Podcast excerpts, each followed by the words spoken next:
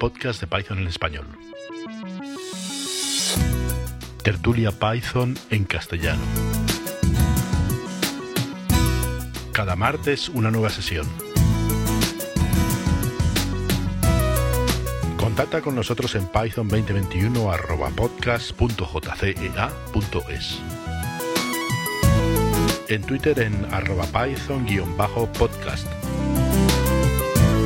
Puedes encontrar las grabaciones de otras sesiones en https podcast.jcea.es barra python.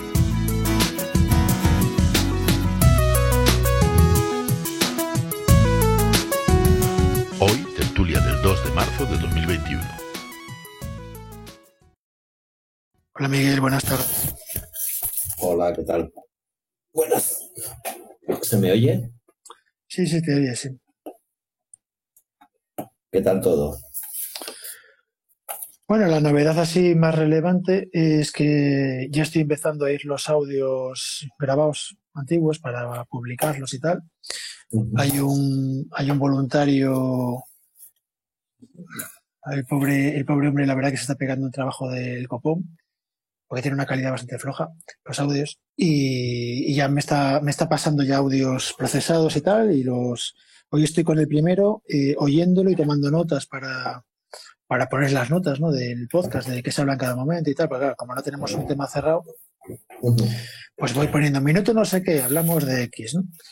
Y, y, luego pues hay que ver la parte de publicarlos, que es la, la otra parte, ¿no? De, de, del software, porque una cosa que quiero hacer es meter capítulos y cosas así. No sé si estás familiarizado con el tema de, de podcast, cómo va, cómo funciona. pero nada más. Claro, lo más fácil, lo más fácil evidentemente es publicar un audio y ya está. Pero yo quiero meterle, por ejemplo, quiero meterle capítulos al audio, o sea, que tú puedas, que el audio tenga, tenga un índice y si tu, y si tu reproductor de podcast lo soporta, que lo tiene que soportar, pero bueno, que hoy en día debería ser bastante normal, pues puedes ver todos los temas que hay y, pulsando te vas al minuto no sé cuál, ¿vale? Que está hablando de lo que te, te interesa, ¿no? No, no simplemente ir de, oír dos horas sin saber muy bien mm, qué vas a oír, porque como no hay un, no hay una temática semanal, no sé, en plan. Entonces, bueno, aquí por lo menos tienes el índice que te vale para ver qué temas se tocan y si hay cosas que no te interesan, por ejemplo, si hay una parte de 12 minutos que no te interesa, pues sabes que te puedes saltar 12 minutos porque el siguiente tema empieza en el minuto no sé qué, ¿no? No hace falta que, que vayas avanzando de minuto en minuto y tengas miedo de que te pierdes algo y tal. Esa es la idea. Pero claro, eso supone pues un poco más de complejidad y tal, y, y además como eso no lo he hecho antes, pues hay que mirar software y probar y esas cosas. Pero básicamente los audios ya tengo, eh, ya me he devuelto unos cuantos, me he devuelto, no sé, pues como cuatro audios así, hasta, hasta, hasta 2021.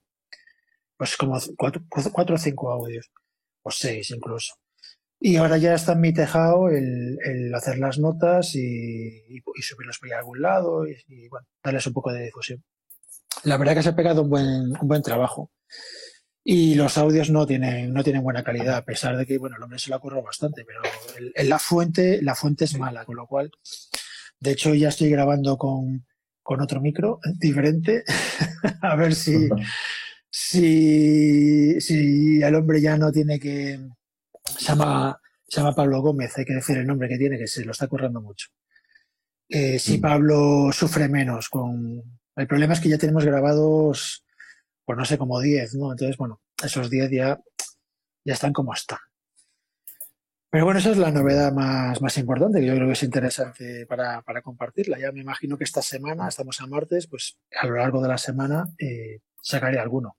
Y me imagino que cuando saque el primero, que es el, el primero es el que cuesta, ¿no? De, por todo el tema de software y tal, eh, los demás irán, irán rápido, supongo, a ver el tiempo que tengo, porque es que el problema también es que tengo, tengo, tengo poco tiempo, pero, pero la verdad que Pablo se lo ha currado mogollón y, y, y, que me pase audios y no publicarlos es, tiene que ser machacador para, para la moral. O sea, entonces hay que publicarlo pues como sea. Hay que publicar. ese trabajo se tiene que ver, porque si no el hombre me va a mandar a la mierda, básicamente. Por no, por no, o sea, que trabaje que no se vea que está trabajando. Bueno, y es un trabajo importante. Entonces, bueno, Estoy, llevo oído una hora del primero, eh, son una hora y 38 minutos, o sea, me quedan 38 minutos más, estoy, voy tomando notas, lo terminaré hoy. Y luego tengo que ver, ya te digo, todo el tema del software, de, cómo meter en los capítulos y tal. Que me parece que para este tipo de podcast es imprescindible meter capítulos porque no hay un tema. El podcast no va de un tema determinado, sino que vamos saltando. Y entonces marcar en qué punto se habla de una cosa o de otra me parece bastante necesario. Pero bueno, haré, intentaré que la cosa vaya rápido. A ver, espero que esta semana sacar uno al menos. Y entonces nos dará vergüenza lo mal que sonamos y seguramente empezaremos a sonar mejor. Yo ya he cambiado de micro, ya con eso os debería dar una pista. En fin, bueno, Viraco, ¿qué tal? ¿Cómo estás? Bien, bien. ¿Y ustedes qué tal? ¿Cómo pues nada, lo que ya has oído al final, que ya me están mandando los audios procesados. Ya tengo unos cuantos, tengo no sé, cuatro, cinco, seis, y, ya, ya, depende de mí el, etiquetarlos y el prepararlos para mandar. Supongo que no conocerás ninguna, ningún sistema de, para meter capítulos en MP3 y en Opus. Normal, normal, porque el que no se dedica a esto no lo sabe, es normal. Pero bueno, yo lo pregunto por si acaso. Al final me tendré que picar yo el, que picar, que picar yo código, ya verás. Que tener que tardaré una semana en publicar los, los, los capítulos porque estaré programando tecnología para esto. Pero bueno. A ver si conecta alguien más. Estamos a y 36, pues ya no va a conectar nadie más. Lo siento, pero, pero ya vamos a empezar, si queréis. Os repito lo de todas las semanas, que esto lo estoy grabando, que se publicará eventualmente, y esta vez va en serio, porque ya hay, ya hay pruebas de que va a ocurrir a menos que ocurra una catástrofe. Y en principio, ahora mismo estamos Miguel. Si os queréis presentar, porque luego un problema que tenemos es que no se sabe quién habla. Entonces, si os queréis presentar, yo soy Jesús Cea, que soy un poco el que más habla, con diferencia, con mucha diferencia, es, vergonzoso. O sea, lo que he oído no me mola mucho. Así que os va a tocar a vosotros. Y, y soy Jesús Cea, soy freelance y me mola Python. Llevo con Python más de 20 años, 25 años o por ahí. Y, estoy en, este, en estas grabaciones, en estas tertulias, porque me interesa charlar de Python con gente que le interesa Python. Ya está. Esa es la motivación que tengo, hablar de lo que me mola con gente que también le mola, ¿no? Y con suerte aprender un poquito para luego poder que me den alguna idea y tal y, poder jugar luego yo con ella, ¿no? Bueno, pues nada, yo me llamo Miguel y, y no soy profesional, simplemente soy un aficionado del tema y me encanta y ya está. ¿Desde dónde conectas, Miguel? Yo desde Las Palmas, conecto desde Las Palmas. Pues nada, yo soy Víctor, en la red me pongo en todos los sitios como Viraco, eh, soy freelance también, conecto desde Huelva y nada, eh, estoy aquí sobre todo por intentar aprender cosillas sobre Python, que, que es lo que llevo trabajando bastante tiempo y es lo que me gusta. La última, la última unión al, a la sala de chat quiere presentarse. No es obligatorio. Pues buenas, ¿se me oye? Se te oye, sí. Vale, pues nada, soy José Juan. Yo creo que más o menos ya nos hemos visto alguna vez. Y, ya nos conocíamos y nada, pues entraba un poco a curiosear ya y a ver si me empapo de algo. Vale, yo, yo pido eso que nos presentemos porque ahora ya va en serio lo de que se, se van a publicar los audios y como además ya, ya unos cuantos somos habituales, pero hay gente que no es habitual, entonces es importante que luego, por lo menos cuando se le oiga la voz, que se le pueda poner nombre, porque no se sabe quién habla, básicamente. Vale, pues nada. Así que bienvenidos a todos. Alguien tiene, alguien tiene, bueno, hay otro, hoy entramos con cuentagotas. Javier, nos estamos presentando. Te pongo en antecedentes. Eh, ya me están mandando audios para, para publicar y tiene muchos problemas de calidad, etcétera. La verdad que se están pasando un trabajo brutal.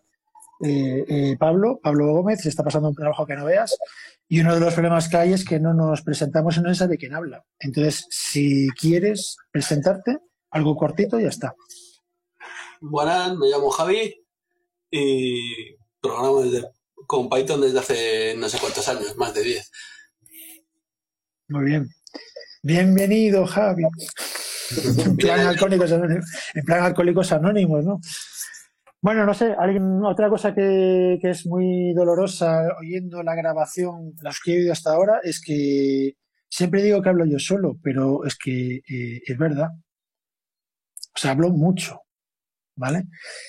Entonces, eh, os pediría que, que, no sé, que, que intervinieseis un poco más si podéis, ¿vale? Yo tengo poquitos temas esta semana, me he apuntado tres o cuatro nada más, y, y nada, si alguien quiere, quiere empezar, eh, quiere empezar, pues mejor, ya no lo hago yo. Yo mismo puedo comentar algunas cosillas.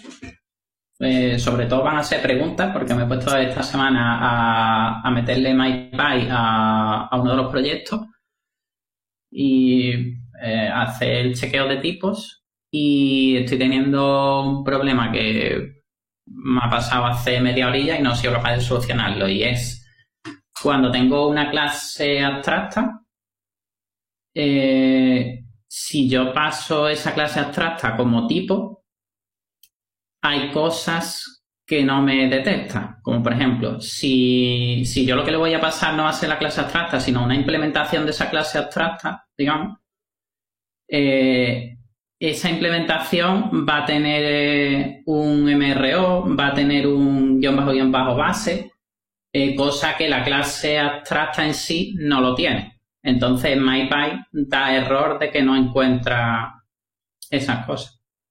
No sé si me he explicado. Error de que no encuentres esas cosas. Puede ser un poco más concreto, es que no entiendo lo de Eh, error. da error, por ejemplo, o sea, un- si tenemos una clase abstracta utilizando el, el ABC, ¿vale? Eh, esa clase abstracta, si nosotros, o sea, no se puede crear una instancia de esa clase abstracta, pero si pudiésemos crearla, eh, esa clase abstracta, eh, cuando nosotros miramos qué atributos tiene, pues no tiene atributos que busca MyPy en, lo que sí tendría lo que es una implementación de esa clase abstracta. No. A ver, por ejemplo, tengo la clase abstracta vehículo y ahora me creo una implementación que es coche. Esa clase coche, eh, si yo le miro los atributos, pues uno de los atributos es el MRO y otro de los atributos es el guion bajo guion bajo base. Pero cuando yo voy a pasar el tipo, yo le quiero pasar el tipo vehículo. Porque lo mismo le voy a pasar a un coche, que lo mismo le voy a pasar a un camión al futuro, que lo mismo le voy a pasar a un avión. Entonces, cuando yo le paso ese vehículo, eh, MyPy me da error porque yo estoy accediendo a la variable base, al atributo base, y eso no me lo, no me lo encuentra. Vale, o sea, tú el problema que tienes es que tú le estás diciendo que pasas un tipo, pero el tipo real que tú pasas tiene más métodos que, que el tipo base que le estás pasando. Claro. Vale, pero eso, eso es normal. Porque tú realmente le estás pasando, normalmente, a ver, ¿cómo lo explicaría yo? Eh, MyPy no tiene forma de saber que lo que tú le estás pasando va a tener esos tipos, él no lo sabe. Como, como mucho tu tipo, tu tipo debería ser más estrecho que su padre, no más ancho que, tu, que su padre. Una cosa, ¿estás definiendo esos métodos y las propiedades como abstractos? Con ABC. Eh, no, porque es que son objetos, digamos, que ya tiene una propia clase de Python. Lo que pasa es que el problema es que hay una, una clase de Python, sí tiene unos atributos que una clase abstracta no los tiene. Entonces, claro, cuando yo le estoy pasando a la clase abstracta, esa clase abstracta no tiene el atributo guion bajo guion bajo base, que sí lo tiene una clase normal de, de A mí, a mí me parece que el error es completamente normal, porque tú le estás diciendo que, tú le estás, o sea, tú lo que le estás diciendo a MyPy, pues olvídate, olvídate de clases abstractas. Tú lo que, lo que le estás diciendo a MyPy es, mis objetos tienen este tipo y pueden ser subclases de esto, ¿vale? Pero luego tú estás haciendo métodos que no están en ese tipo. Claro. Entonces, pues te voy a decir, pues no funciona. Yo una, una forma de hacerlo, aparte que acceder a base, a subrayado, subrayado de base, pues igual no es lo mejor, ¿sabes? Pero, pero bueno, es un ejemplo, ¿no? Eh, yo lo que haría es definir una clase abstracta que herede de la clase abstracta que te interesa y que defina esos métodos también. Y eso es lo que pones tú en la interfaz. digamos, la clase, la clase abstracta extendida que ya que tiene los métodos subrayado, subrayado base, etcétera, ¿no? Y entonces, y eso es lo que le pasas como parámetro. Entonces lo que le estás pasando es, lo que le está diciendo MyPy es, te estoy pasando una clase abstracta que tiene estos métodos. Vale. Porque tú lo que le estás diciendo es que, es, que deriva de diccionario y, ella- y él sabe que un diccionario no tiene eh, conducir, el método conducir, Sí. lo sabe. Sí. Entonces, entonces te va a dar un error. Pero si tú creas una clase abstracta que tiene el método conducir de forma abstracta, que también la tienes que... O sea, básicamente yo creo que lo que tienes que hacer es crear una clase abstracta nueva y, y darle métodos abstractos que, que necesites, es- necesites definir en clases hijas, ¿no? Y, y esa clase abstracta es la que usas en la interfaz para que MyPy sepa que tiene que esos métodos los, los tiene que tienen que estar definidos, no te dé un error cuando los uses y que además exija que cualquier clase que le pases ahí, si puede comprobarlo en tiempo de compilación, digamos, que exija que cualquier cosa, cualquier clase que le pases tenga definidos esos métodos, Vale. que es exactamente lo que tú quieres. Sí, sí. ¿vale? Si no quieres hacerlo con heredando, lo puedes hacer por composición, que bueno, en caso, en este caso, eh, son, no sé, habría que pensarlo un poco, pero parece bastante equivalente una cosa a la otra, ¿sabes? O sea, heredar de dos clases, en vez de heredar de definir una clase abstracta y luego heredar de esa clase abstracta, me dice, no, mi clase hereda de clase abstracta X más otra Mm. clase abstracta que lo único que hace es definir esos, definir que debe existir esos tipos, esos, esos, eh, esos métodos, atributos. Vale. No sé si me explico, ¿vale? Sí. Pero aquí, aquí lo que te está fallando no es el que uses clases abstractas. Sí, sí, o sea, yo estoy entendiendo, o sea, entiendo el error. Lo que pasa es que yo creía que, digo, a lo mejor hay algo en Python que a mí se me escapa, eh, como para yo decir, eh, imagínate, eh, cuando le pongo el tipo, le pongo eh, implementa esta clase abstracta y entonces ya me coge cualquier implementación de esa clase abstracta porque al yo hacer, me estoy inventando, ¿vale? El tipo implementación, al yo pasarle ese tipo, ya me genera lo que es una clase y ya esa clase tiene los atributos de una clase normal y corriente. Entonces como que ya los pillaría, pero parece ser que no hay, o sea, no hay nada de eso. ¿no? Ya, pero que que habría que hacerlo, implementártelo tú por tu cuenta. Ya, pero por ejemplo, yo que sé, el tipo entero, que es una clase básica de Python, no tiene bases. Mm, O sea, ¿tiene bases o no? No lo sé. No lo sé. Lo estoy comprobando. Pues no, no tiene atributo bases. Es decir, tú supones que, uno, que un tipo tiene bases. Dicen, no, no tiene bases. Vale. Tiene bases si es, por ejemplo, un tipo, un tipo derivado de otro. Vale. Pero, por ejemplo, cuando tú haces una, cuando tú haces una, cuando haces la, la implementación nativa de una clase abstracta, 100% abstracta, que son las clases abstractas normales, mm, no estás derivando de esa clase. No heredas, no heredas ningún comportamiento de esa clase. Al contrario, esa clase te impone comportamientos a ti, pero tú no heredas ningún método de esa clase. Vale, vale. No sé. Vale, sí, sí. Pues muchas gracias. Bueno, a ver si te sirve, no lo sé. Sí, sí, vamos, ya con lo que me habéis comentado ya me creo otra... O sea, yo- mi intención era intentar a ver si podía evitar hacer, hacer eso porque existiese algo. ¿Alguien tiene algún otro tema que A le ver, apetezca? por aquí tengo apuntado yo de que vi la semana pasada que no me dio tiempo a comentarlo porque me tuve que ir. eh, alguien que subió un pequeño trozo de código de no sé si eran 16 bytes el código que había y te generaba un código en Python de 32 teras o cosas así. No sé si lo habéis visto o lo hablaste y no algo así. Eh, sí, yo vi el, yo vi el blog y lo leí y tal. O sea, se puede, podemos hablar de ello si, si quieres, si os apetece. Vale. Yo ese blog no lo he visto. ¿De qué va? Pues básicamente hay un reto, hay un reto por ahí, igual que hay reto de ofuscación de código y tal, ¿sabes? De C ofuscado.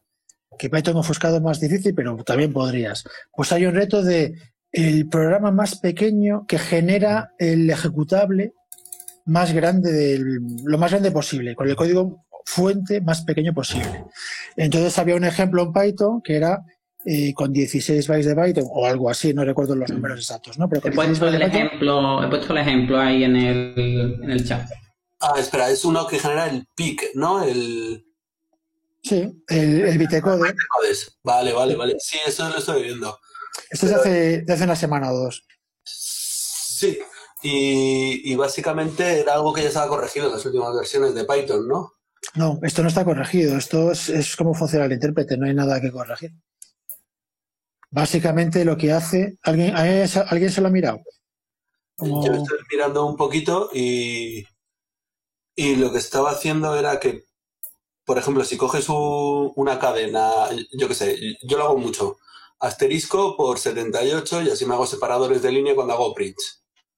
¿Vale? Ujú. Entonces, tengo 78 asteriscos. Lo que te hacía Python al generarte el bitecode es que en vez de eh, hacerte la multiplicación cada vez y concatenarte cadenas, lo que te hacía es que lo concatenaba y generaba el bitecode ya de la cadena multiplicada.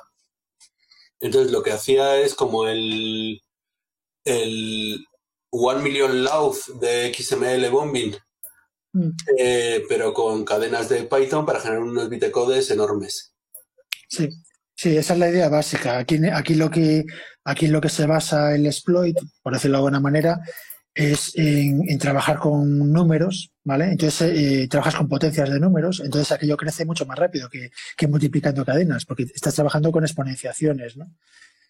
Y, básicamente lo que hace es generar un número gigantesco, enorme, y, y ese número te lo mete como literal en el, en el, en el bitcode. Entonces es un número de los dígitos que tú quieras, ¿vale? Y te lo mete como literal. O sea, en vez de hacer el cálculo de cuánto es ese valor, te lo calcula y te lo mete con tus, tus 10 millones de dígitos en el bitcode. Y entonces genera un binario de 10 millones. Bueno, 10 millones o lo que quieras, ¿vale? De teras. Ah, Pues- pues- pero básicamente la idea es la misma. ¿Sabes? Es, es el, el optimizador de Python que ve que estás multiplicando dos constantes, entonces te, te genera el número. Pero si en vez de multiplicar dos constantes estás elevando a un número, elevando a otro número, elevando a otro número, te hace, la opera, te hace las cuentas y te guarda el resultado para evitar que para evitar tiempo de, de ejecución, ¿sabes? Y cuando el número es gigantesco, pues el resultado es gigantesco. Es el- la explicación. O sea, ahí no hay nada que arreglar. Es un, Yo no entiendo la sintaxis bien ahí, de todas maneras, porque utiliza una I que no está definida y, y una- hay una dupla, hay una coma. Y lo que voy a mirar lo que ha pasado en el enlace. porque, o sea, es- Sí, aquí, aquí lo que aquí lo que hace es generar generar un número generar un número enorme, que es la primera la primera la primera parte, ¿vale? Genera un número enorme y luego duplica la tupla.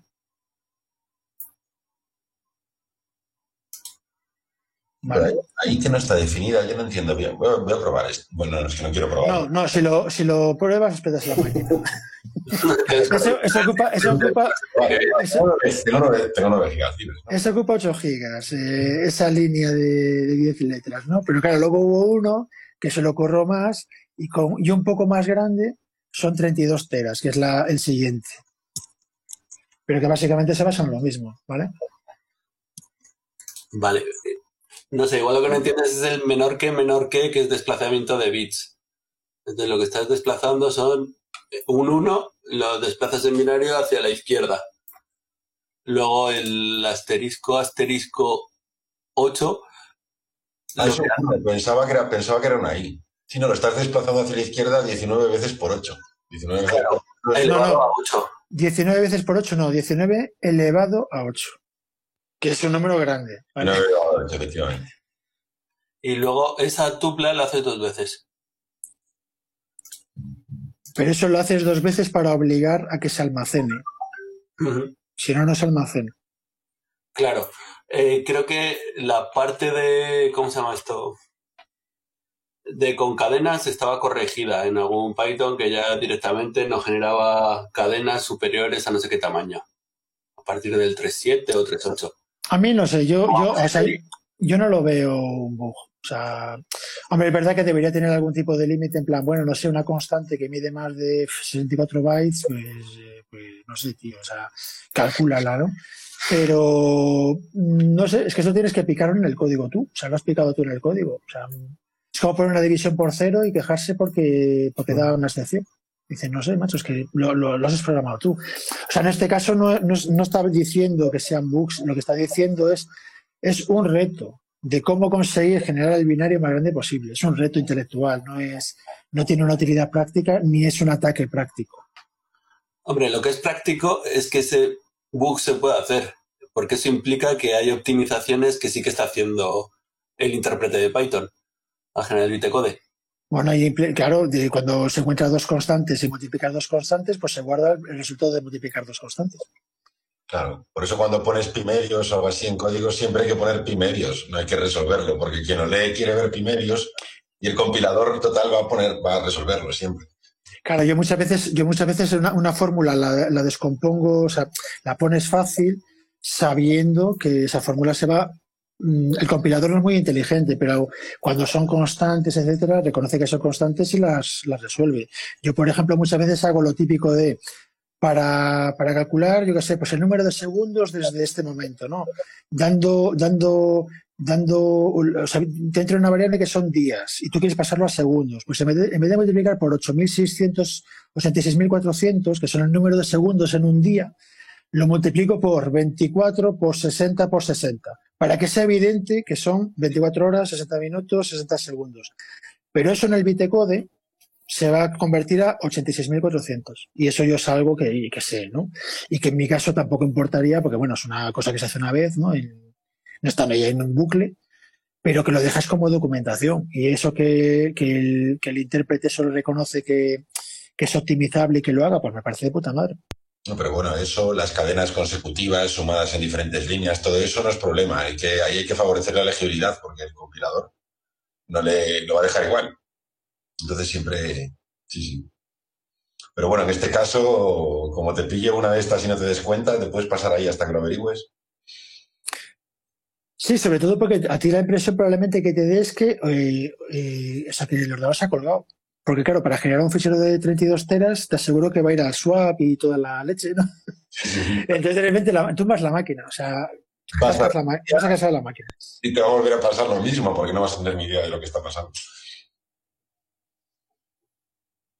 Pero bueno, utilidad práctica como ataque, pues no, no le veo o sea, hay mil formas de tumbar un programa en Python. Si puedes ejecutar código en un programa ajeno, en plan un, plugin o lo que sea, puedes, puedes petarlo de mil maneras, tío. O sea, mm, esto, esto yo lo veo más como el reto de, bueno, es el reto intelectual de cómo, cómo generar el binario más grande posible, con la fuente más pequeña posible. Es un reto intelectual.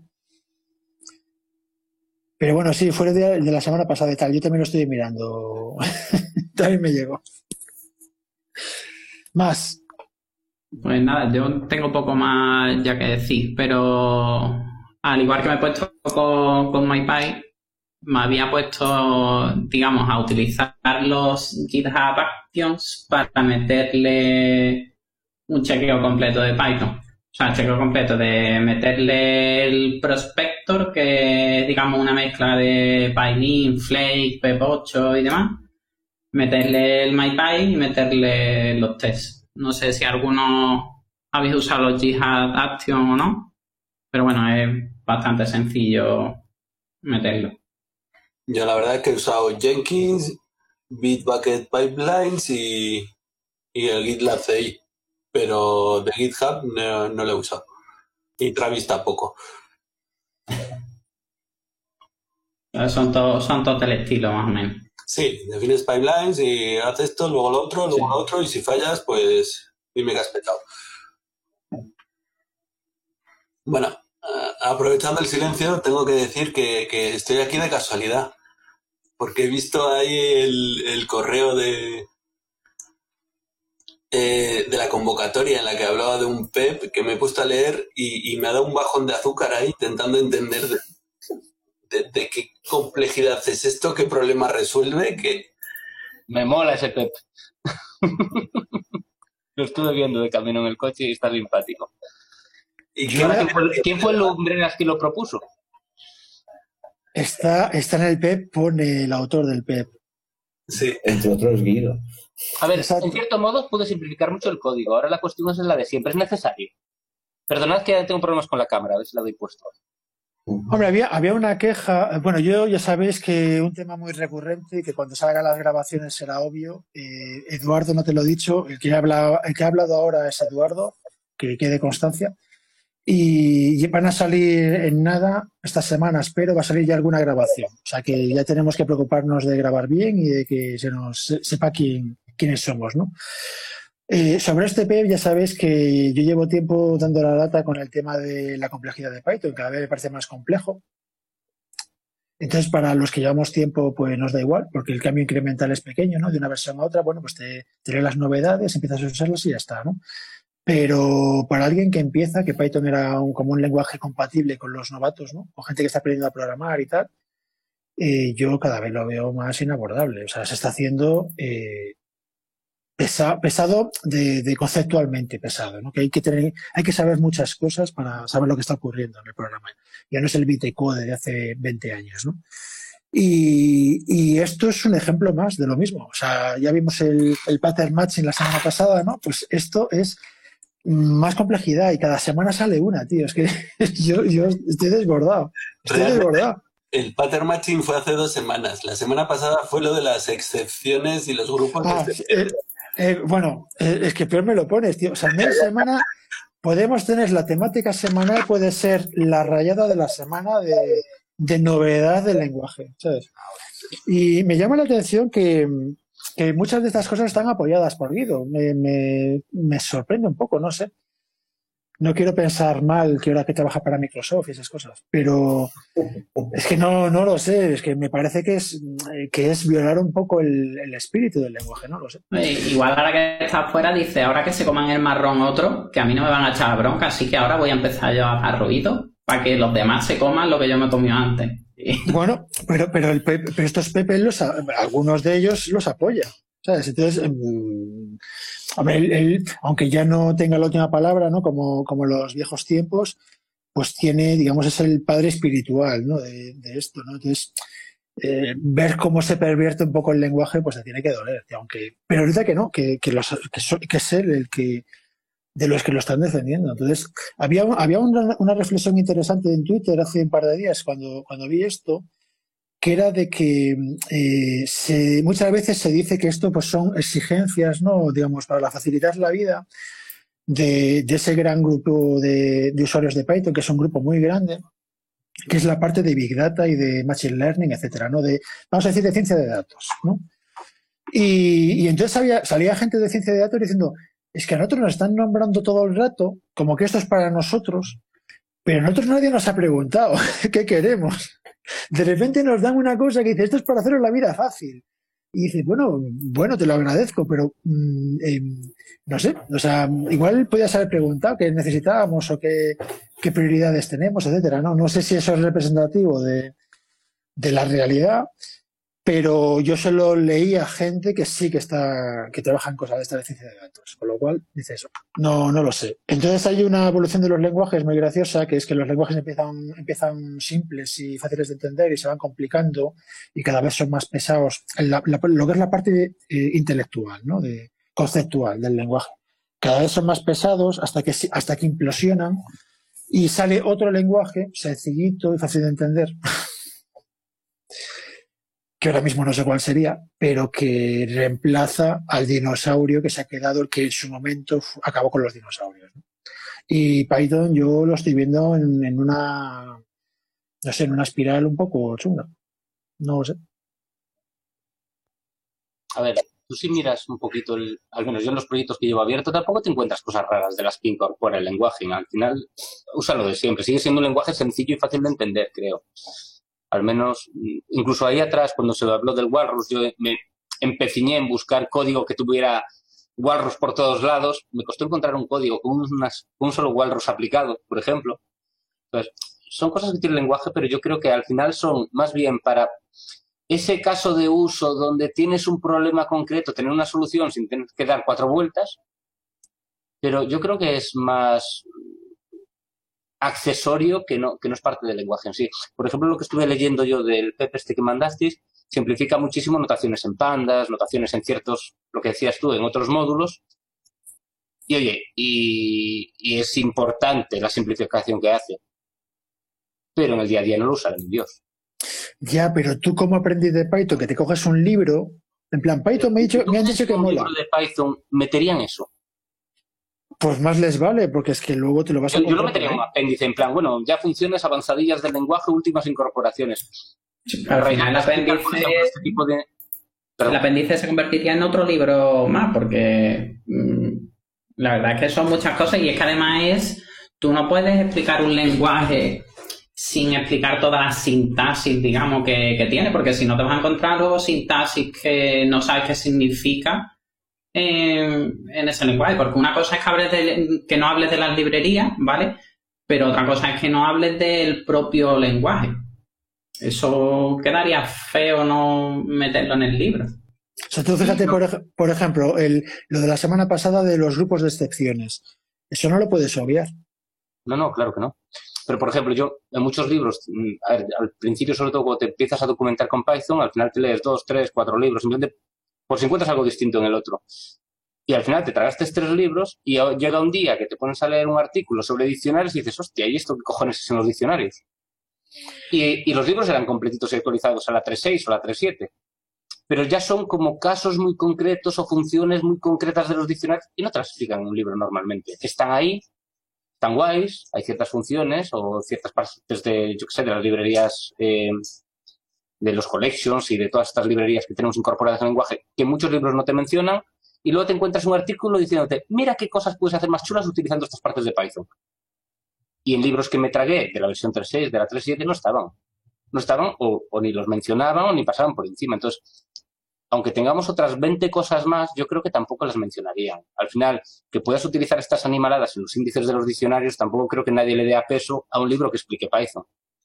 Ahora, en un tochazo que explique Python, sí, obviamente. Yo lo veo, yo lo veo complejidad añadida que, además cuando estás aprendiendo no sabes si es, si es relevante o no. Todavía no conoces el lenguaje y el ecosistema y tal, y te encuentras en plan, tú, es como si ahora te miras el, el, BNF de, de las sintaxis de Python, ¿no? El BNF, si no lo sabes, es, digamos, las reglas de generación del lenguaje, ¿no? De la sintaxis. Y te lo ves y te encuentras ahí el walrus, y te encuentras y, y, no tienes criterio para decidir que esa parte no te la miras. Porque como que no te la vas a encontrar. No lo sabes. Tú, tú ves que, digamos, el Python eh, del, de los 2000 eh, era un folio, las reglas, las reglas de sintácticas, y el del 2021 son, eh, eh, no sé, son 12 páginas en vez de una. dices, coño, esto ha crecido, esto es complejidad. ¿Entiendes? Y entonces, bueno, yo, yo eh, reflexionando sobre esto, pensaba el otro día que esto es como cuando de repente salió el famoso libro de JavaScript de, de ¿cómo era? JavaScript de Good Parts, ¿no? Que era en plan, bueno, si te restringes esta parte de JavaScript es un caos. Si te restringes a esto, este subconjunto de, JavaScript, es una cosa bonita y regular y no sé qué. No te salgas de aquí, ¿sabes? Entonces puedes decir, bueno, tengo Python, tenemos el MicroPython para microcontroladores, pero luego tenemos el, Python limpio. Y el Python limpio no usa ninguna cosa de estas extrañas, es Python, pero te restringes a, las cosas pseudocódigo de toda la vida, ¿no? No, no sintaxis extrañas. No tienes decoradores, no tienes metaclases y a toda cosa. Y esas son las partes buenas de Python. Y está es, otro, es, otro, es otro lenguaje. ¿No creéis que es más entonces un tema de cómo orientas un libro que no un tema de aprender Python? Yo creo que puedes enseñar Python sin enseñar todas estas cosas extrañas. Ahora. Pero, entonces, pero Eduardo, vuelvo a decirlo, entonces no estás enseñando Python, estás enseñando un subconjunto de Python. de Python, sí. Es como si coges T y dices, mira, la, la STL no te, no, no, olvídate de ella, no existe, usa Bost la no sé qué, tal, la parte de multitarea pasa de ella. Entonces estás aprendiendo un subconjunto del lenguaje, no estás aprendiendo el lenguaje. Que te puede valer para trabajar, evidentemente, ¿no? Pero si te lo encuentras luego por ahí, en código, mm, es otro lenguaje. Te encuentras un lenguaje que tú no conoces. No sé si me explico. Sí, sí, te explica, pero lo que te decía, yo, por ejemplo, eh, como ya os conté más de una vez que yo llevo poco en Python, básicamente, entonces yo soy de atajar por, me leo bastante documentación como un animal y luego empiezo a darle un poquito de práctica. Eh, creo que no hay un solo libro de los que haya cogido de la versión X que tuviera el conjunto de la versión X. Siempre faltaban cosas. Cosas que vas encontrando cuando lees otros artículos. Entonces, por esa regla de tres nunca aprendes un lenguaje tampoco. Cógete el libro que quieras, te van a faltar partes del lenguaje. O usos, o depende de cómo lo veas. Al final consideras que sabes C cuando sabes más o menos la base de C. Pero yo, por ejemplo, cuando yo, cuando yo aprendí Python, yo no me leí libros. Yo me cogí la documentación de Python entera y me la leí entera. Me la has leído entera. Pero no es lo que hace la gente normalmente. Y ahí te viene referencia del Yo- lenguaje y lo Cuando flipas. empezó Python hice lo mismo. Pero igual es que cuando empezó Python se podía hacer Claro, puede ser. y ahora no. Ahora en la, en la 3.6, ¿qué haríais? Eh, pues no lo sé. O sea, yo después del PEP este que he leído hoy, que me ha dado ahí como un bajón ¿no? de, de- de qué mierda es esto, qué les está pasando. Eh, Es como decir, joder, toda esta complejidad, ¿por qué no me pongo ya a aprender Rust? Ya, Eso, lo, lo de verme yo la documentación lo hice. La última vez que lo hice fue con PHP 4. Ahí lo dejamos. Y cuando empecé con Python y empecé a leerme la documentación de la 3.2, en ese caso, llegó un punto donde dije, nada, hasta aquí. Venga, voy a ir ya orientado hacia algo porque es que no voy a acabar nunca. Ya. Sí, pero por ejemplo, C98 o C99 es, es una especificación que te puedes leer entera. O sea, casi no tiene palabras reservadas, es entendible. Que luego te cueste más o menos programar con C es otra cosa, pero, pero el lenguaje en sí mismo es simple. Sí, eso Sí, la especificación jamás me la he leído entera. Ni creo que tenga vida para hacerlo, aunque quisiese, que no quiero. Porque, ¿sabes? Son esas cosas que están tan llenas de cosas raras, corner case y palabras que se... O sea, static aquí significa esto, aquí significa lo otro, punteros tienes que si los smart pointers, los... tienes una complejidad brutal. No tienes vida para dominar el lenguaje, para para decir, vale, me quedo con esta cajita de este toolbox. Es que a lo mejor necesitas algo que se va de ahí. O alguien. ¿En qué punto controlas un lenguaje? Cuando sabes un 30, un 50, un 60, cuando tienes suficiente para usarlo, ¿en qué punto consideras que usas un lenguaje? En un 100 nunca. Es decir, o sea, ese es el caso ideal, simplemente. Vale, pero tiene que haber una proporción bastante buena como para sentirte a gusto y poder trabajar con ello y poder tener compañeros que pueden usar un subconjunto al azar del lenguaje. ¿Y creéis que porque metan estas seis o siete cosas en Python eso va a cambiar? Pues podría cambiar, te podría, te podría hacer la vida muy jodida. Porque luego tú estás ahí programando por trabajo y tienes un compañero que tú no eliges y que te puede, se puede poner ahí todo hacker y, y luego mantén todo el código cuando se ha ido. Claro, yo Eduardo lo veo así. Tú estás trabajando en un proyecto y en Python y bueno, pues eh, estás ahí guay, ¿no? Y te cambias de empresa y te dicen, ¿tú, tú sabes Python? Sí. Vale, pues te contratamos y aterrizas en ese código base y no entiendes ese Python. Porque tú dices, bueno, yo me quedo con mi trocito. Bueno, te quedas con tu trocito cuando puedes. Pero si tú, por ejemplo, yo participo en proyectos open source, ¿no? Entonces, tú aterrizas en un proyecto para mandarles un parche y, joder, yo pierdo tiempo viendo cómo funciona el programa para mandarles un parche. Y si de repente ves cosas que, que sabes que existen, pero que nunca las has usado porque has oído de ellas, pero aquí forma parte de la cultura del proyecto, entonces se usa mucho, coño, ese, ese Python no lo entiendes. Con lo cual, eh, no, no es el caso que tú dices de, bueno, eh, que no lo quiero usar no lo use, es que te contamina. Porque, por ejemplo, un caso, eh, no es el caso este en concreto, ¿no? Pero, No, por como- se. Pero, como- sí, puede haber. pero, pero como comentaba la semana pasada, lo de los, las excepciones, los grupos de excepciones, una librería que use grupos de excepciones obliga a usar grupos de excepciones al programa que llama a la librería, con lo cual es, es una, es algo que contamina el resto del código, ¿vale? Y con lo cual no puedes obviar, en plan, paso de esta parte. Mm, Te la vas a comer, chaval, es igual como Async.io. Async.io, si, si tu módulo usa Async.io, va a contaminar tu código. Que es una cosa que me gusta de Trio. Por ejemplo, de Trio, por ejemplo, no pasa eso. Que es un, es un framework eh, asíncrono también, ¿no? En Trio tú usas las funciones estándar síncronas, le pones una void delante y se transforman en asíncronas. Pero tú haces un, sen- un socket.send o un socket.accept o un reads a un fichero, ¿vale? No, no haces una petición al framework para que te haga un readd, no, tú haces socket.readd y ese, esa, esa corrutina se bloquea en ese punto igual que si fuera un sistema síncrono, Bueno, ¿vale? Y a mí eso, por ejemplo, me parece que es una mejora comparado con Async.io, me parece que es eh, acojonante. Pero volvemos al punto de si deberían estar esas cosas en la biblioteca estándar o deberíamos, ¿no? A buscar Debería- una alternativa fuera. Cuando, cuando llevemos un año, habría, habría, yo me voy a dedicar a escuchar, la- a escuchar las grabaciones porque las voy a repasar antes de publicarlas y para hacer las notas, ¿no? Me voy a dedicar a apuntar temas recurrentes. Y una vez al año Hacer un recopilatorio. vamos a decir, a ver, ¿cómo- ¿qué ha pasado con esto, tío? Porque en todos los programas hablamos de si hay que estar en la librería estándar o no, o optimizaciones de velocidad, o los tipos, o no sé qué, son temas recurrentes. O en mi caso, la complejidad del lenguaje, tío, que, cada día, además literalmente, cada día sube. No cada versión, es cada día sube. Oye, una, una pregunta de desconocimiento. El tema de los PEP, la numeración que llevan, ¿cuál es? Porque a mí me ha sorprendido. O sea, Bueno, básicamente es- son correlativos. sí. Pero, por ejemplo, este al que estamos haciendo referencia es, es un 200 y pico. No, son, No. Es, el, es el 637. 637. Sí, sí, sí. 637, pero hay PES.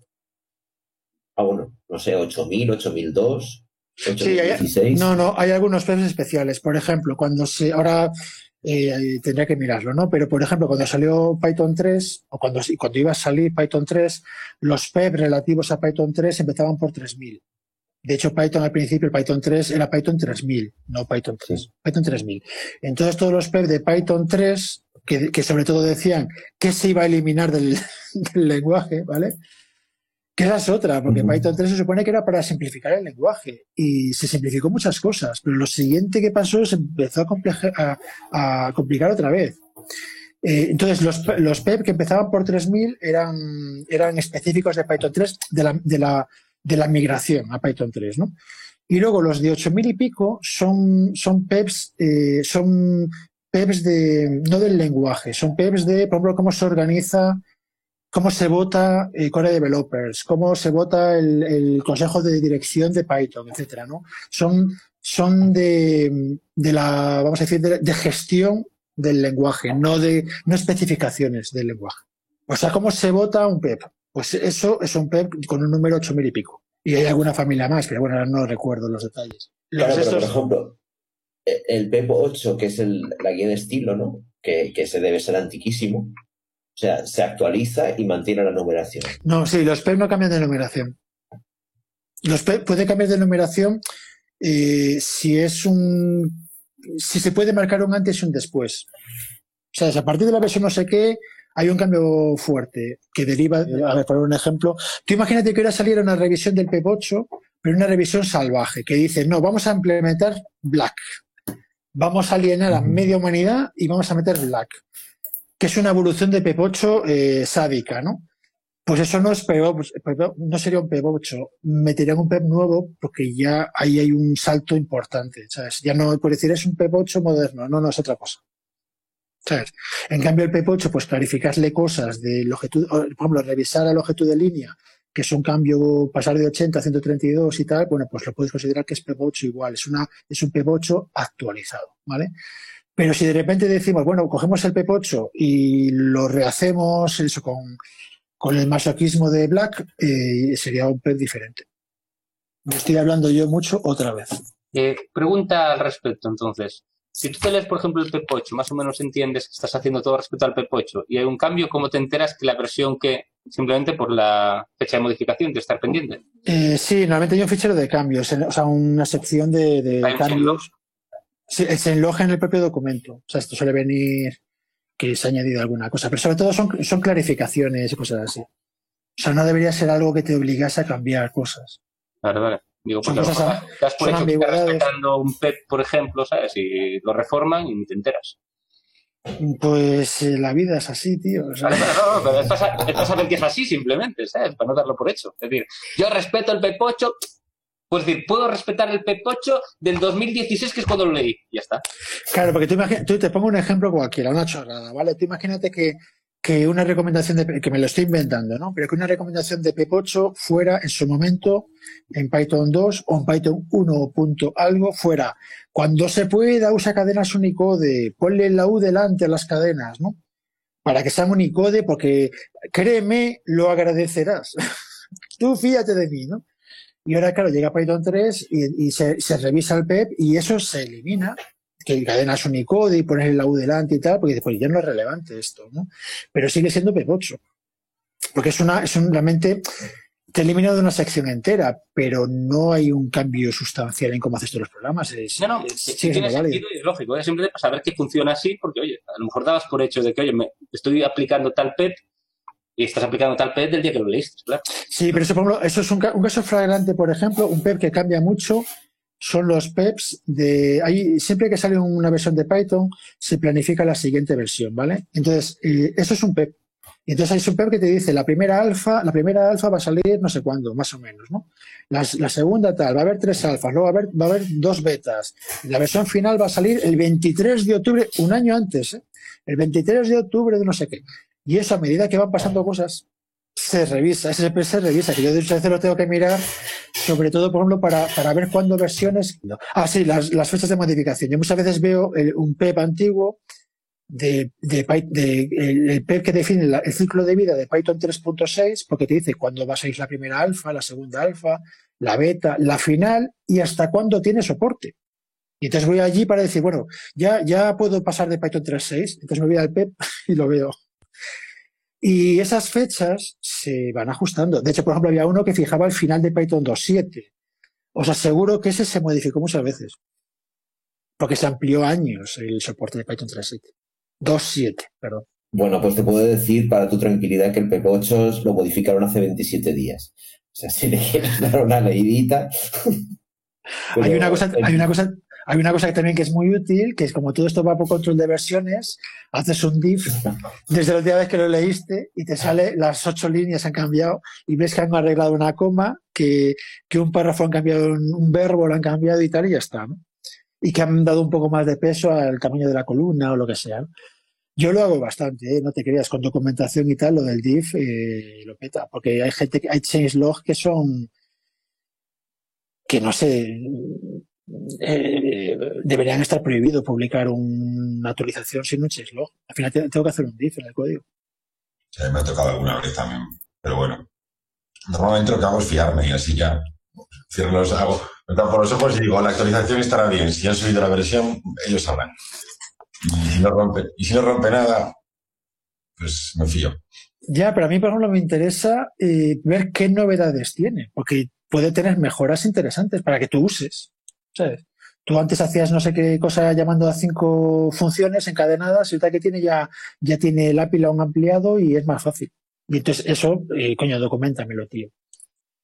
Sí, no te, digo que no, pero bueno, yo, normalmente programo más, a- más arriba, más alto nivel. Entonces, si las bibliotecas que utilizo ves que se actualizan, y yo muchas veces hago de tripas corazón, digo, bueno, pues has subido URL lib, digo yo, pues habrá sido para solucionar algún bug, ¿sabes? Pero ya ni, es imposible mantenerse al día. Pues al final coges, haces el, el, pip update el y dices, bueno, pues que sea lo que ellos quieran, ¿sabes? No rompe nada y, te fías, y un poco confías en los que mantienen los paquetes, porque si no es, es casi imposible, hay muchísimos. Eso que tú dices, que es que hay muchísima, muchísimos cambios, muchísimas, algunos sí- ni siquiera están bien redactados, o eso es, es, es muy difícil estar al día. A mí me ha pasado otra cosa, que es que aprendas del nuevo, porque el nuevo lo ha leído cinco años después que tú la documentación y ha cambiado todo. Y tú sigues haciéndolo a lo viejuno y mal. Sí, eso también es verdad. Sí, pero para eso parecen mucho los deprecation warning, la verdad. A mí me han, me han sacado ya de más de una. De, de aplicaciones que mantienes durante años y que te van avisando, te vas avisando. Al final te peta igual porque no lo has hecho, pero por cuando te peta dices, ah, esto va a ser por el deprecation warning que llevo ignorando dos años. Y, y por lo menos dices, coño, me han avisado, o sea, ya, ya ha sido culpa mía. Pero, Esa, esa iba a ser mi pregunta ahora. Sí, cuando aparece el deprecation warning, ¿lo arreglas o, o esperas días después que ya te falla para arreglarlo? Que... yo la A mí, el de- deprecation warning, ¿sabes para qué me vale? Para buscarlo en Google y ver worka- workarounds. tío. ya O sea, el, el mensaje de errores lo quisas para buscarlo en Google. Yo normalmente eh, soy un costras y los ignoro, pero los ignoro porque si no tendría que crear un ticket de gira, hacer no sé qué, pedir que se asigne tiempo, e ir detrás de ello para que me den ventana de tiempo del trabajo para hacerlo. Y entonces, o, o es fácil y mientras estás arreglando una cosa te lo limpias, o ahí se queda. Hombre, también otra tendencia que hay cuando sale una cosa de estas, un deprecation warning o similar, es, bloquear la dependencia. Es decir, sé que lo va, a romper no sé qué la siguiente versión porque me está avisando. Entonces le, bloqueo la dependencia, que se quede en la versión X, que funciona. Y, ya, me ocuparé de, actualizar esto cuando alguien me lo pague. Y eso al final sale muy caro, porque cuando vas a arreglar han subido cuatro o cinco versiones de cada paquete que tienes ahí añadido. Entonces eso es inviable al futuro.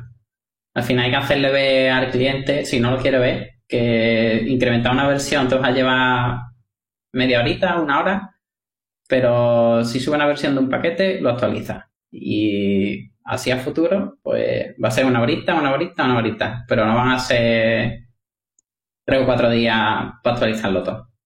Y luego hay otra cosa que se supone que tú tienes, aparte de los test unitarios que comprueban tu código, supuestamente, deberías tener test de integración que, no sé, pues que, generan un código de barras y lo leen, o sea, hacen, hacen el ciclo completo, ¿no? Genera el código de barras, lo procesa, lo lee y que salga el mismo valor que tú le diste al, generador de código de barras, ¿no? Entonces ahí estás comprobando el PIL, estás comprobando el OCR, estás comprobando varias cosas que no son tuyas, ¿vale?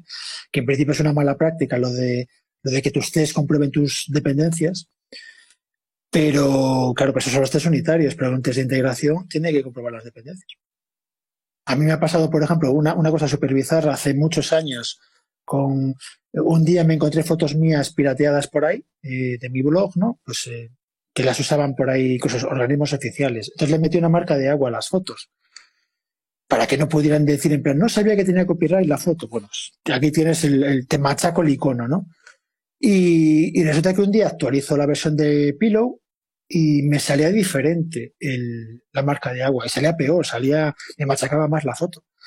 Y, y, lo miré un poco y tal, pero se me hizo cuesta arriba y lo que hice fue bloquearle la dependencia, la versión, una versión súper antigua que solo para eso, para meter marcas de agua.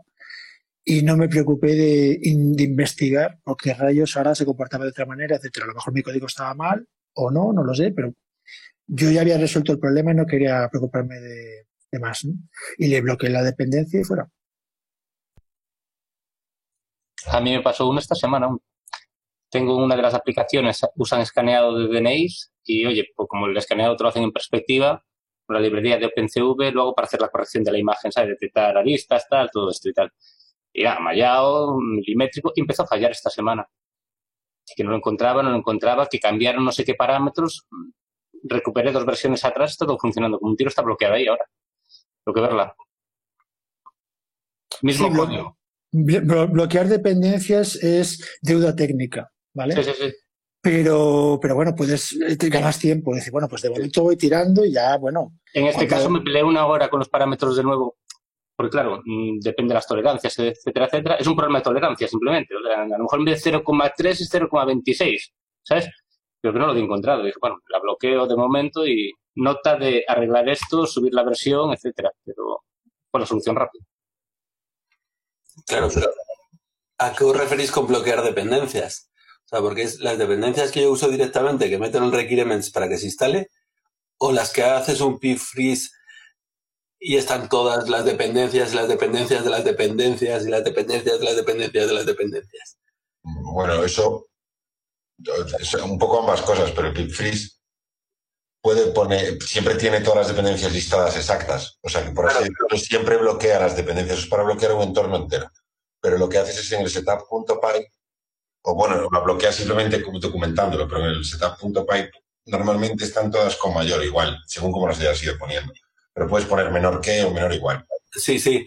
Sí, normalmente, pues digo, yo qué sé, de Django a LTS. Correcto, pues por ejemplo, si haces eso ya estás fijado a, a, un rango de versiones y eso te puede interesar, por ejemplo, si no quieres salirte de la LTS. Claro.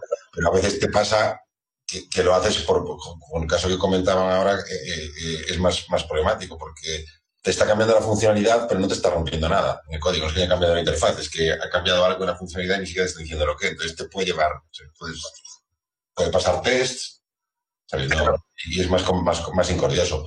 Lo otro simplemente son el, el, que tengas muchas dependencias que se llevan mal entre sí.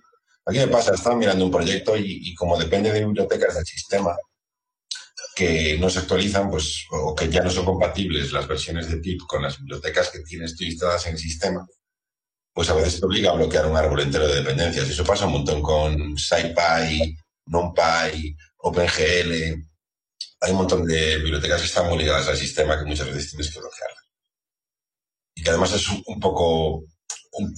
es una, una, mala... Yo realmente ahí no sé qué hacer, porque la gente que está en otras distribuciones o en otros sistemas operativos tiene otras versiones de esas bibliotecas y entonces mis dependencias ya no les valen.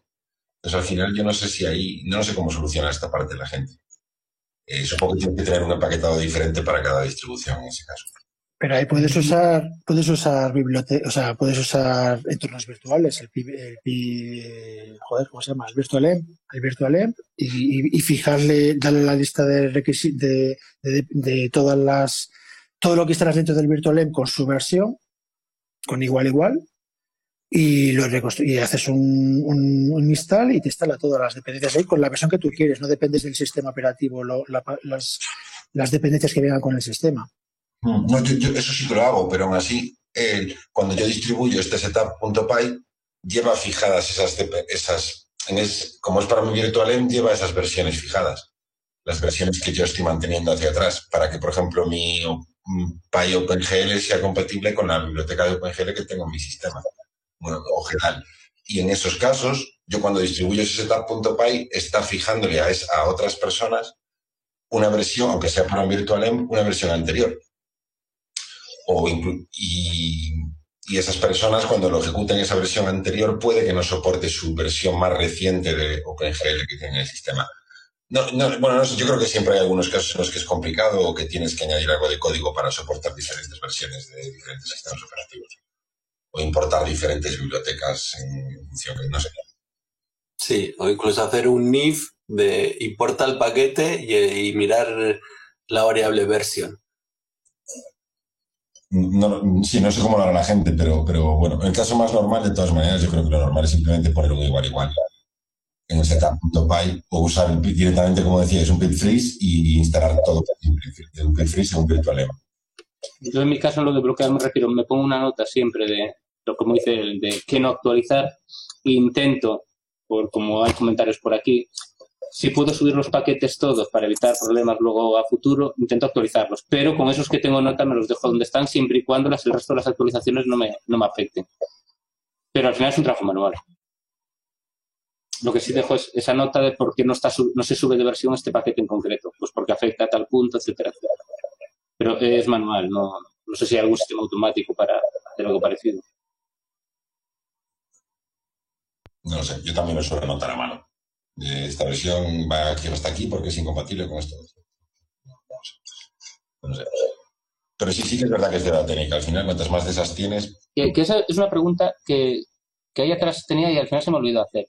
Hay otros gestores de paquetes que te permiten en tu entorno virtual, o sea, en mi VirtualEm o en mi eh, entorno de ejecución ahora, tú, depende cómo lo quieras, eh, definir, te permiten tener como hooks sobre los instaladores de paquetes. Quiero decir, o sea, como comprobaciones de, oye, si intentas hacer esto, notifícame de esto. Si intentas, esto PIP no tiene nada al respecto, ¿no?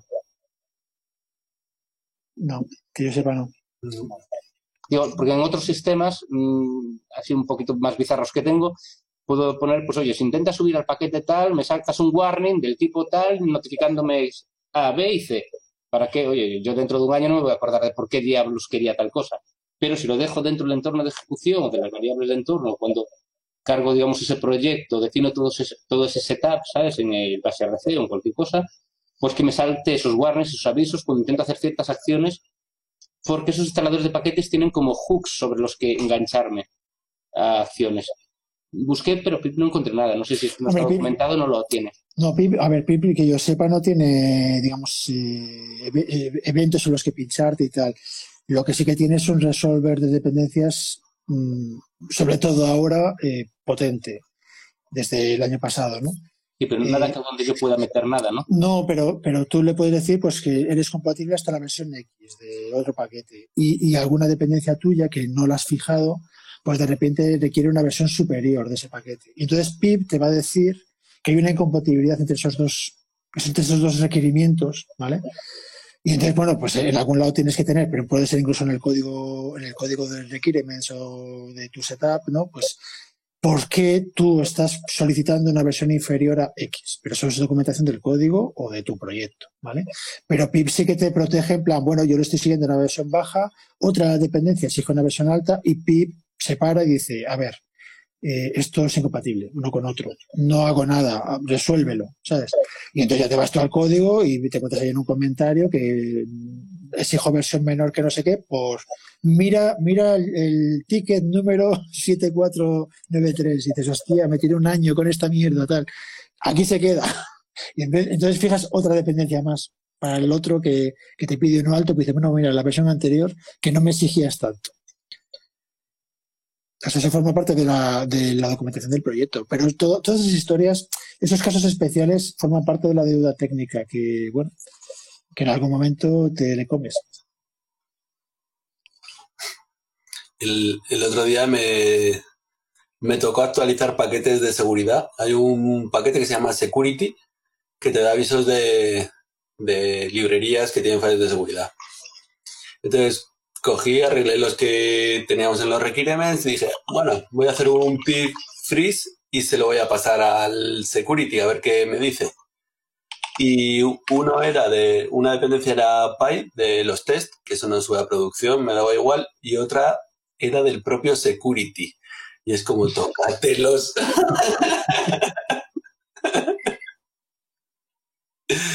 que genera mucha confianza eso. Claro, ¿y qué haces? ¿Le haces caso? No, a partir de ese momento todo, todo está ya todo comprometido, ¿no? Como es la cadena hecha, ya no... No sé, dices, bueno, mejor que antes estaba, por lo menos se han tomado en serio. Y luego desinstala el security. Igual te está engañando para que instales cosas turbias con gusanos o con, con spyware o minadores de bitcoins, esa de Dios. bueno, yo, yo estaba muy feliz de pagar esa deuda técnica porque teníamos una versión muy vieja de Django REST Framework con unos problemas de rendimiento y, la nueva versión va más rápido, así que me da igual el resto. ¿Cuál es el paquete? ¿Puedes pegarlo? ¿Eh? El paquete Security. Se estaba buscando y no lo encontré. ¿Puedes pegarlo por ahí? Vale, lo voy a buscar otra vez. GitHub también te da avisos cuando tienes un, una, un setup.py o un requirements TXT con alguna dependencia turbia, te, te manda un, un email y te pone un aviso arriba del repositorio para que quites esa dependencia. Pero pues solo, solo ves si, si eres contribuido. No lo, ve, no lo, ve, todo el mundo, claro, porque sería un cantazo, ¿no? Que todo el mundo vaya diciendo, oye, fíjate que este proyecto es vulnerable, pero, pero lo ves, lo ves y eres Sí, lo que pasa es que al final es un salto de fe, porque tú cuando haces un pipistal, mmm, el código, o sea, cualquiera puede subir un paquete, no hay auditoría, eh, eh, te equivocas tecleando y en vez de poner Python pones, eh, ¿cómo, es, ¿cómo es? PHY y te instala, y te instala algo y, y, y, y, de vez en cuando se encuentran paquetes maliciosos, ¿no? Son noticias, porque como, como que de momento son pocos, pero son, son avisos a navegantes, en plan, esto, esto va a explotar. Eso es va a explotar. Eso es, es, un, es un vector de ataque súper peligroso. Yo había visto una noticia que había encontrado no sé cuántos paquetes comprometidos, algunos súper importantes, o sea, y, y eso y habían encontrado que estaba salpicando a, un montón de proyectos en Pero eran unas decenas de paquetes y, y directamente con software espía, botnets y, utilizando, o sea, y eran los paquetes originales, ¿eh? que habían sido hackeados y comprometidas algunas versiones. Luego está lo que dices tú, los, los que se aprovechan de que teclees una, una tecla mal, una letra mal para, para y suben un paquete parecido a otro pues uno en vez de request, se sube en request, en singular, y, ese está claro que lo vas a instalar tarde o temprano, ¿no? Vale, pues, pues a mí sí me cambian el nombre de Safety, que es el nombre del paquete correcto, que te lo he dicho mal, ¿de acuerdo? Por security, pico. espera, espera que lo voy a pillar. Ahí, hay una oportunidad. me, encontraba el pero no encontraba el otro. el mejor nombre para pillarse es requirement.txt, si no existe, pillárselo, porque a la gente se le olvida hacer el menos R y ese paquete lo instala seguro. Yo recuerdo que en mi época de ISP, ¿no? de proveedor de Internet, siempre me preguntaba el interés que tenían los proveedores de Internet en, secuestrar el, DNS de la, de la peña, ¿no? En plan, ¿qué más te da y tal? Y, y- y hablando con gente más fogueada y con más experiencia, me comentabas que, claro, los errores que mete la, peta- la peña cuando teclea una dirección, eso vale dinero, tío. Porque, claro, sa- saber que la gente en vez de poner Hotmail pone Hotmial, por ejemplo, esa información, hay gente que paga por ello y registra el dominio y tal, y tú, tú le vendes en plan, bueno, el, el 20% de las direcciones eh, que mete la peña son erróneas, ¿no? O eran erróneas, porque ahora ya nadie tiene de teclear una dirección, ya pulsas enlaces, ¿no? Pero en su momento saber qué palabras mete la gente mal era útil para usarlas, para colgar ahí cosas. Por ejemplo, el caso famoso es este, en vez de Hotmail, Hotmial, bailando dos letras, ¿no? O incluso yo sé de alguno que pone Hotmail, eh, Gmail, pone Gmail, o sea, no pone Gmail, pone Gmail con una E. Y funciona, ese dominio existe. Dices, coño, ¿y, a quién le interesa ese dominio? Joder, entran millones de personas ahí y, es igual que, Gmail, la gente mete con alegría su usuario y su clave. Ya está, todo por, por saco. En fin, o sea que sí que lo de. Sería interesante ver qué paquetes mete la peña en PIP que no existe. Y esa estadística seguramente vale pasta. Esa lista. Estoy viendo una estadística de, de uno que se preguntaba por qué tal paquete hay como 50 versiones con nombre un poco cambiado. Y era porque era el ejemplo de un libro que te explicaba cómo subir paquetes y entonces la gente escribía el ejemplo del libro y, y no está cogido. Y entonces pues le ponía un 2, un 5, un... y, y había pues eso, ese nombre como 50 veces cogido y, y todo, es, todo es una chufa. Yo recuerdo eso en, también en la época de Internet y tal, que de repente salió un RFC. Un RFC es un, vamos a decir, un estándar de cómo funciona Internet, ¿no? Es como el PEP, pero para Internet. Y, era un RFC que definía el uso del dominio example.algo, ¿no? Punto .com, punto .org. Y entonces decía que a partir de ese momento todo todos los RFCs, cuando tuvieran que poner un ejemplo de, cómo es una URL, por ejemplo, de lo que sea, una dirección de correo electrónico, que siempre usaran example.algo, que esos dominios los tenían pillados, en vez de que pusieras un dominio al azar que no existe hasta que sale el RFC. Cuando, cuando sale el RFC, ese dominio pasa a existir porque alguien lo pilla y recibe un mogollón de tráfico. Entonces pillaron los example.com, org, etcétera, ¿no? Eh, net, etcétera. Y, y son, en plan, bueno, a partir de ahora los ejemplos pasan con example.org. Porque era la leche, tío. Es que el problema es que somos muchos millones. Entonces dice, bueno, nadie va a picar. Y es que somos muchos millones. Entonces siempre va a haber gente que pique. Por eso sigue funcionando el spam. Nadie reconoce que, que compre nada por el spam, pero aún así el spam es rentable. Porque somos muchos. Pues porque es muy barato de enviar. Pero es muy barato de enviar, pero alguien tiene que hacer la compra. Porque aunque sea barato, si los ingresos son cero, pues ya no es rentable. De todas formas, creo que la Diana al final registró unos cuantos dominios, eso, ¿no? Para, para ejemplos y tal, que no se pueden, que no se pueden registrar ya. Sí, no, están, los, están pillados, están reservados, son dominios reservados. Pero eso ya, ya ni siquiera se, se, se pueden vender, ¿no? Que, que tienen un uso. Sí, no, no, justo, pero lo que hicieron fue reservar esos dominios para que no se puedan registrar por un tercero y imponer la política de que en el futuro los ejemplos que se pongan en la documentación van a usar esos dominios reservados para evitar eh, picarescas y, que alguien se beneficie metiendo publicidad o lo que sea. Yo solía poner punto local, pero al parecer es que punto lo- usar punto local en los ejemplos está muy bien para los desarrolladores, pero los usuarios de a pie, como les pongas introduce punto local, ¿sabes? Cuando tenían que haber puesto punto com, ya no, ya no lo entienden. Ya no lo entienden y hay que ponerles un example.com porque si no, no, no, no les va. Si no, no se dan cuenta que el último cacho puede ser lo que sea. Bueno, pasemos a Python otra vez, si no os importa. A ver, eh, así, recursos en cristiano de Python, ¿cómo vais? O sea, de, de- ¿tenéis algún, seguís algún blog, algún podcast en castellano de Python? Que yo sepa no hay ninguno, que yo sepa. A lo mejor somos los primeros, no lo sé. Y, mm, pero que yo sepa no, no conozco ninguno, no sé si habrá algo en Hispanoamérica, no lo, no lo he encontrado. Pero recursos en castellano tenemos dos o tres eh, de calidad, como mínimo, seguro que me olvido algunos, ¿no? Yo tengo el, al Fibonacci, por ejemplo, es uno, no sé si lo conocéis. Bueno, antes eran varias personas, ahora no sé si seguirán siendo varios, pero bueno, sigue activo, sigue publicando. De hecho, venía a comentar que, que tiene una recopilación semanal de enlaces. Lo que ocurre es que no es todo Python, de hecho, yo diría que la mayoría no es Python, pero hay cosas de Python y es una recopilación semanal de cositas. ¿vale? No todo es Python, ni la mitad, pero sí que tiene cosas de Python interesantes, ¿no? Y está en castellano. Luego Chema también, cuando le da por escribir, eh, escribe artículos bastante, bastante profundos, ¿vale? Y, y trabajados, ¿no? Técnicos. Y es una referencia también en, en- en español. Chema Cortés. ¿Qué? Perdón. Chema Cortés. Sí. Y eso, y seguro que me dejo alguno, ¿eh? No quiero, no quiero que nadie se mosquee, seguro que me dejo alguno y tal, pero ahora mismo no caigo en castellano. eh, y de recursos Hispanoamérica yo ahí no sigo nada, la verdad que no, supongo que habrá cosas potentes, porque, sobre todo porque son muchos más que, que españoles, ¿no? son diez veces más, o sea que habrá diez cosas, diez veces más cosas chulas.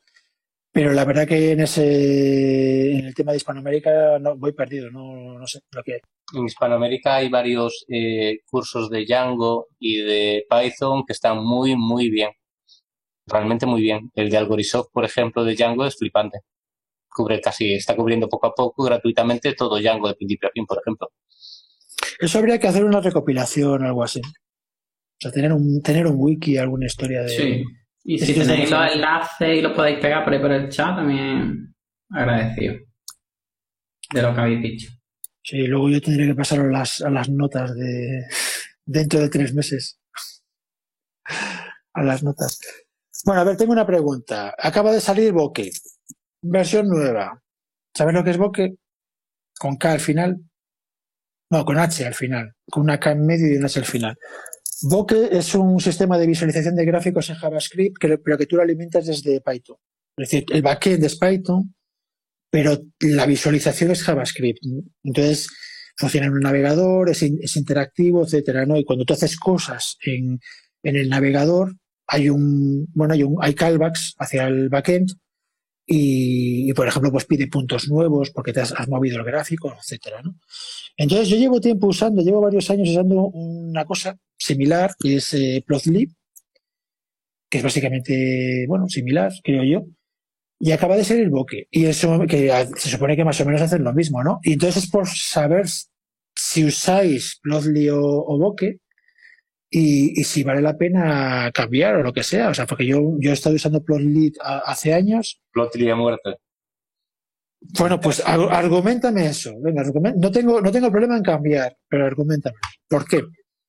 ¿Por qué? Pues porque hasta ahora utilizaba otro tipo de librerías y al final hacía, estaba haciendo mm, gráficos estáticos. Y con Plotly estoy haciendo gráficos dinámicos. Lo que tiene bueno Plotly, por ejemplo, es en proyectos Django, cuando quiero meter algún gráfico, te- la salida de Plotly en un solo archivo, en una cadena de texto, como lo quieras meter, te saca el código completo, con CSS, con HTML, con JS, con todo. Entonces, para mí, básicamente, generar una librería a nivel de backend, ¿vale? O en una view, la genero o genero siete gráficas y luego simplemente le llamo gráfica 1, la asigno directamente a una variable y luego desde plantilla digo, nada, imprime gráfica 1 y te la imprime con el CSS, el JS, con todo completo.